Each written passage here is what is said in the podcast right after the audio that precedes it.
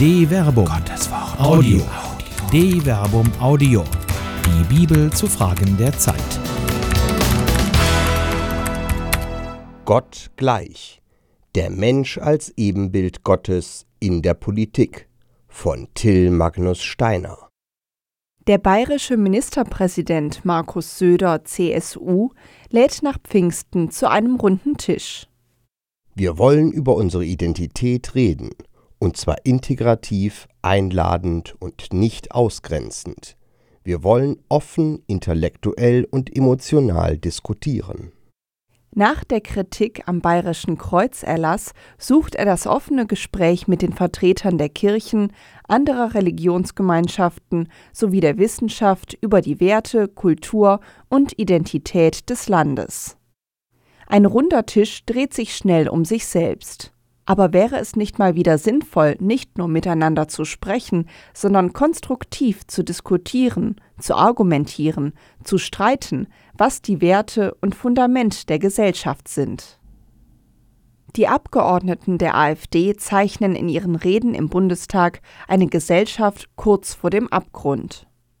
Burkas, Kopftuchmädchen und alimentierte Messermänner und sonstige Taugenichtse werden unseren Wohlstand, das Wirtschaftswachstum und vor allem den Sozialstaat nicht sichern. Sagte Alice Weidel, AfD, vergangene Woche im Bundestag. Verunglimpfungen dieser Art, die mit den Mitteln der Verallgemeinerung und Abgrenzung arbeiten und mit den Ängsten in der Bevölkerung spielen, bieten wenig Konstruktives. Ja, wie Volker Kauder zu Recht in seiner Erwiderung klarstellte, steht eine solche verallgemeinernde, diskriminierende Rhetorik der biblischen Aussage, dass jeder Mensch Ebenbild Gottes sei und deshalb als Person eine besondere Würde besitzt, konträr gegenüber. Wenn es in diesem Haus Kolleginnen und Kollegen gibt, die das christliche Abendland retten wollen und dann über andere Menschen so sprechen, wie Sie es gemacht haben, Frau Weidel, hat das mit christlichem Menschenbild nichts zu tun. Im deutschen Grundgesetz ist im ersten Artikel im ersten Absatz festgeschrieben, dass die Würde des Menschen unantastbar ist. Das ist das Fundament des deutschen Staates. Aber was ist Würde und was ist der Mensch? Der biblische Diskussionsbeitrag. Was der Mensch ist, ist eine Frage, die die Bibel in Psalm 8, Vers 5 und Psalm 144, Vers 3 selbst wörtlich stellt. Es ist eine Frage, die sich jeder Mensch im Angesicht seiner selbst und im Angesicht der Welt stellt. Der Mensch braucht eine Antwort auf diese Frage, um zu wissen, wer er ist und wie er selbst und in der Beziehung zu anderen dementsprechend handeln kann und darf. Eine Antwort, die die Bibel darauf gibt, ist die sogenannte Gottebenbildlichkeit des Menschen. So heißt es zum Beispiel in Genesis Kapitel 9, Vers 6 Wer Blut eines Menschen vergießt, um dieses Menschen willen wird auch sein Blut vergossen, denn als Bild Gottes hat er den Menschen gemacht.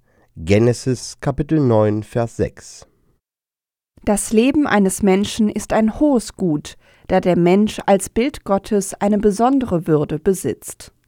Aber was bedeutet, dass der Mensch Bild Gottes ist? Die alttestamentlichen Antworten. Den modernen Ausdruck Menschenwürde kennt die Bibel nicht, und auf die Frage, was ist der Mensch, gibt die Bibel in ihrer Vielzahl von Büchern nicht nur eine einzige Antwort. Das Buch der Psalmen gibt dem Leser und der Leserin der Bibel diese Frage ins Gebet. Was ist der Mensch, dass du Gott seiner gedenkst, des Menschen Kind, dass du dich seiner annimmst? Psalm 8, Vers 5, vergleiche auch Psalm 144, Vers 3 und Iob Kapitel 7, Vers 16 bis 18. Eine direkte Antwort gibt der Psalm jedoch nicht. Im nächsten Vers folgt vielmehr eine hochschätzende Beschreibung des Menschseins. Du hast ihn nur wenig geringer gemacht als Gott, du hast ihn gekrönt mit Pracht und Herrlichkeit. Psalm 8, Vers 6. Dieser Psalmvers setzt den Menschen beinahe auf eine Stufe mit Gott selbst und ist im Angesicht des alten Orient, der den Menschen als Sklaven der Götter sah, und der heutigen Zeit, in der der Mensch oft nur als Produkt der Evolution gesehen wird, eine Provokation. Der Mensch ist mehr als seine reine vergängliche Lebenssituation. Jeder Mensch ist Bild Gottes, wie es an der wohl bekanntesten Stelle zu dieser Thematik in der Bibel in Genesis Kapitel 1 Vers 26 bis 27 heißt Dann sprach Gott, lasst uns Menschen machen als unser Bild, uns ähnlich. Sie sollen walten über die Fische des Meeres, über die Vögel des Himmels, über das Vieh, über die ganze Erde und über alle Kriechtiere, die auf der Erde kriechen. Gott erschuf den Menschen als sein Bild, als Bild Gottes erschuf er ihn, männlich und weiblich erschuf er sie. Genesis Kapitel 1, Vers 26 bis 27. Bereits die ersten Worte Gottes verwirren den Leser. Gott spricht von sich selbst in der Wir-Form. Lasst uns. Und dann folgt die Aussage, dass der Mensch als Mann und Frau das Bild dieses Wir ist. Aber was heißt es nun, Bild Gottes zu sein? Der hebräische Begriff Selem, der in der Einheitsübersetzung mit Bild übersetzt ist, bezeichnet an anderen Stellen eine Statue im Sinne eines Repräsentationsbildes, das Gott ähnlich ist, aber ihm nicht gleicht. Der Kontext dieser Aussage zeigt, dass es hier nicht um die Qualität des Menschen geht, sondern um seine Funktion. Der Mensch ist an Gottes Stadt in der Welt beauftragt, die von Gott gut erschaffene Welt in Ordnung zu erhalten. Der Mensch ist der Statthalter Gottes auf Erden. Diese dem Menschen verliehene Gewalt ist eine lebensfördernde, die nicht nur Königen zusteht, sondern demokratisiert ein Auftrag an jeden Menschen darstellt. Siehe auch Jesus Sirach, Kapitel 17, Vers 1 bis 10.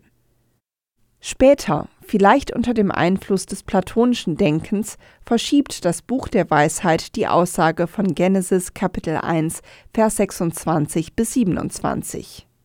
Die Gottebenbildlichkeit sei keine Funktionsaussage, sondern eine besondere Eigenschaft des Menschen. Denn Gott hat den Menschen zur Unvergänglichkeit erschaffen und ihn zum Bild seines eigenen Wesens gemacht. Doch durch den Neid des Teufels kam der Tod in die Welt, und ihn erfahren alle, die ihm angehören. Weisheit Kapitel 2 Vers 23 bis 24. Die Ebenbildlichkeit bedeute, dass der Mensch zur Unsterblichkeit erschaffen sei, er diese besondere Eigenschaft aber durch den sogenannten Sündenfall verloren habe. Er ist nicht unsterblich wie Gott, sondern am Ende seines Lebens steht der Tod. Ausblick Bereits der Theologe Irenäus von Lyon im zweiten Jahrhundert sah, dass die Bibel verschiedene Antworten darauf bietet, was der theologische Begriff der Gottebenbildlichkeit bedeutet. Kommt sie allen Menschen zu aller Zeit zu, wie es die Schöpfungsgeschichte in Genesis Kapitel 1 Vers 26 folgende betont? Selbst nach der Vertreibung aus dem Paradies und der Sintflut, siehe Genesis Kapitel 9, Vers 6. Oder hat der Mensch seine Gottebenbildlichkeit verloren, siehe Weisheit Kapitel 2, Vers 23 bis 24 und gemäß dem Neuen Testament erst durch Jesus Christus wiedererlangt. Belügt einander nicht, denn ihr habt den alten Mensch mit seinen Taten abgelegt und habt den neuen Menschen angezogen, der nach dem Bild seines Schöpfers erneuert wird, um ihn zu erkennen. Kolosser Kapitel 3, Vers 9 bis 10. Sei es seit der Schöpfung oder erst wieder seit Jesus Christus. Der Mensch soll sich als Bild Gottes in der Welt verhalten und eine lebensfördernde Ordnung aufrechterhalten, die von Gott in die Schöpfung hineingelegt wurde. Der christliche Beitrag zur Debatte über die Identität, Werte und Kultur des Landes, die Markus Söder führen möchte, ist ein radikales Ideal. Um Gottes Willen barmherzig und gerecht an der gesamten Schöpfung, jedem Menschen und jedem Tier zu handeln. Darüber müsste mal diskutiert werden.